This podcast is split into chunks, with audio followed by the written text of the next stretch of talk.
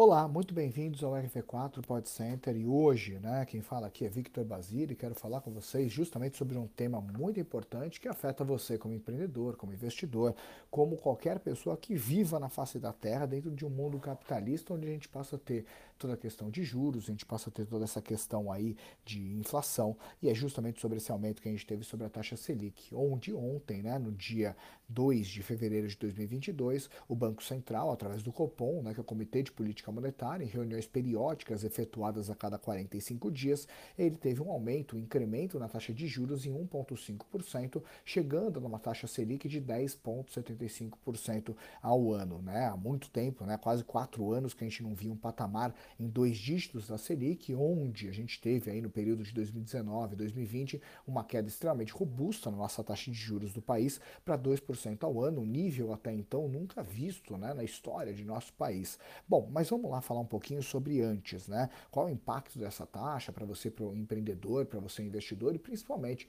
como que você consegue ter um desenho para que a gente possa pensar em quem sabe fugir desses aumentos e quem sabe a gente possa ter aí uma taxa de juros muito mais atrativa para o país. Falando um pouquinho sobre os impactos negativos de um juros alto. Primeiro, acaba que esse é um mecanismo que o Banco Central brasileiro tem para justamente combater a inflação. A inflação, ela é o poder, né, de compra das pessoas que vai encarecendo, né? Ou seja, elas vão perder perdendo poder de compra, porque aquele mesmo dinheiro que elas tinham passa a comprar menos produto, porque a gente tem um aumento generalizado nos produtos que ela tem no dia a dia dela, na cesta de consumo dela, e a gente acaba tendo, né, como os dois principais indicadores de inflação, o IPCA e o GPM. Mas a gente viu nos últimos meses, né, muito também em questão da própria choque de demanda e oferta que a gente teve no nosso país e no mundo, o aumento da inflação global, o aumento da inflação no Brasil, onde a gente começou a ver naturalmente vários preços de produtos e serviços aumentando de forma forma incremental.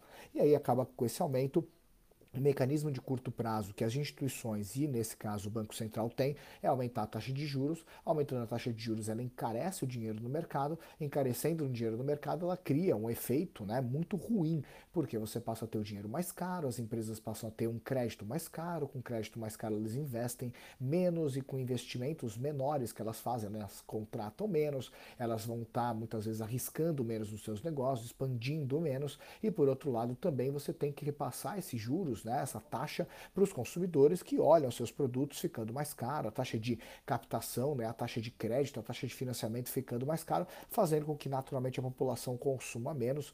E aí com esse consumo menor você passa a ter um efeito onde a inflação tende a diminuir um pouquinho mais. Claro que isso é péssimo, não tem coisa positiva quando a gente fala de um juros em alta. E claro que o juros ele vai acabar, né, num país como o Brasil, sempre estando em alta. E não é só por causa da inflação, mas é pelos problemas estruturais que a gente tem tem dentro da nossa nação. E aí justamente que vem uh, o fator que hoje né, a gente olha o Banco Central, que a expectativa ainda é aumentar um pouco mais a taxa de juros para os próximos meses, é, que a gente vê né, que a própria expectativa do Focus, do Banco Central, de tudo que os diretores do Banco Central apontam e também o mercado aponta, e principalmente porque tem que combater a inflação, e aí a gente passa a ter um efeito cada vez pior, porque não só tudo isso que eu falei, mas quando você aumenta os juros, quer dizer que o governo ele passa a ter que aceitar pagar títulos públicos com juros maiores. Ou seja, isso daí acaba tendo aí um erro na credibilidade brasileira, onde quando o investidor internacional ele olha e fala, nossa, quanto caro está esses juros no Brasil? Será que eles vão ter poder para poder pagar? Será que vale a pena eu estar tá nisso? E naturalmente você passa a ter uma instabilidade também nisso, porque a nossa dívida ela acaba ficando um pouco mais cara. Qual é o caminho que a gente tem muitas vezes para poder ter no, no nosso horizonte para que a gente possa resolver essa situação e tenha um ciclo virtuoso na economia? Claro que a gente falando de uma situação de Covid, né, da pandemia que a gente passou, não é simples a gente poder falar de solucionar um problema, porque foi um choque que aconteceu tanto em países bem estruturados como países mal estruturados. Mas o ponto é que uma sequência né, virtuosa que qualquer economia deve ter no seu horizonte é número um, corte nos gastos públicos. Quando você passa a ter um corte nos gastos públicos, isso você passa a ter um efeito super positivo, porque primeiro, o governo ele passa a ter aí um uso muito mais consciente do dinheiro dos impostos, podendo naturalmente ter o gasto, né, que não deveria acontecer, como por exemplo, né, bolsa político, vários outros gastos que a gente passa a ter na nossa nação, passando a acontecer, sobrando mais caixa e naturalmente sobrando mais caixa, podendo investir muitas vezes em lugares que você pode gerar uma economia mais fortalecida. Internacionalmente falando e falando da nossa moeda que não é tão forte, os, a credibilidade ela passa a crescer, tanto que a gente olha quanto mais estruturadinho no tal país no seu fiscal, mais investidores internacionais optam por colocar capital no nosso país. E a credibilidade voltando, os investimentos aumentam, tanto investimentos na bolsa como também investimentos na economia tradicional, onde você vê empresas sendo compradas, adquiridas, fábricas sendo criadas, porque quanto menos instabilidade política e fiscal você tem no país, mais credibilidade, mais dinheiro, mais investimento. Com mais investimento internacional e pensando que a moeda internacional, euro e dólar é mais forte, o investimento é mais potente no nosso país, e isso daí acaba tendo aí um impacto direto na criação, geração de empregos, e isso daí, com mais empregos sendo gerado, não é só pessoas que acabam tendo mais rendimentos na sua família, no dia a dia, como também você cria um ciclo evolutivo, no caso, no quanto vale um funcionário, você passa a ter que ter incentivos dentro da educação para ter cada vez mais colaboradores preparados, e não só a quantidade de empregos aumenta, mas gradativamente ao longo dos anos a qualidade do emprego também aumenta. E isso daí tem um impacto muito positivo que é o PIB crescendo também do país. Claro que não é do dia para a noite, mas o impacto naturalmente com mais pessoas empregadas, mais pessoas produzindo, uma estrutura mais bem desenhada, o PIB acaba crescendo. Com o PIB crescendo, a gente tem a, o imposto, que mesmo sendo uma taxa maior, uma taxa menor, acaba que é existente qualquer parte do mundo, né? porque é com ele que você acaba mantendo a estrutura governamental e com esse dinheiro que reverte, entre aspas, para a população ter as suas melhorias. E o PIB crescendo, você tem mais imposto a ser recolhido e você tem mais arrecadação. Com mais arrecadação ainda, você tem ainda mais um ciclo positivo com queda do dólar, por exemplo. Por quê? Mais dinheiro, mais investimento, mais estrutura, mais credibilidade, mais dinheiro que chega e aí a gente olha a nossa balança cada vez ficando melhor quando a gente fala de câmbio, porque quanto mais dólares, mais euros, mais moeda internacional entra, menor vai ficar a cotação do dólar frente ao real, nossa moeda valoriza e isso daí você acaba tendo impacto também na inflação, porque além de você poder ter uma estrutura melhor no país, ou seja, a gente acerta mais a demanda e oferta, as pessoas tendo produtos para poder consumir baseado no aumento de renda delas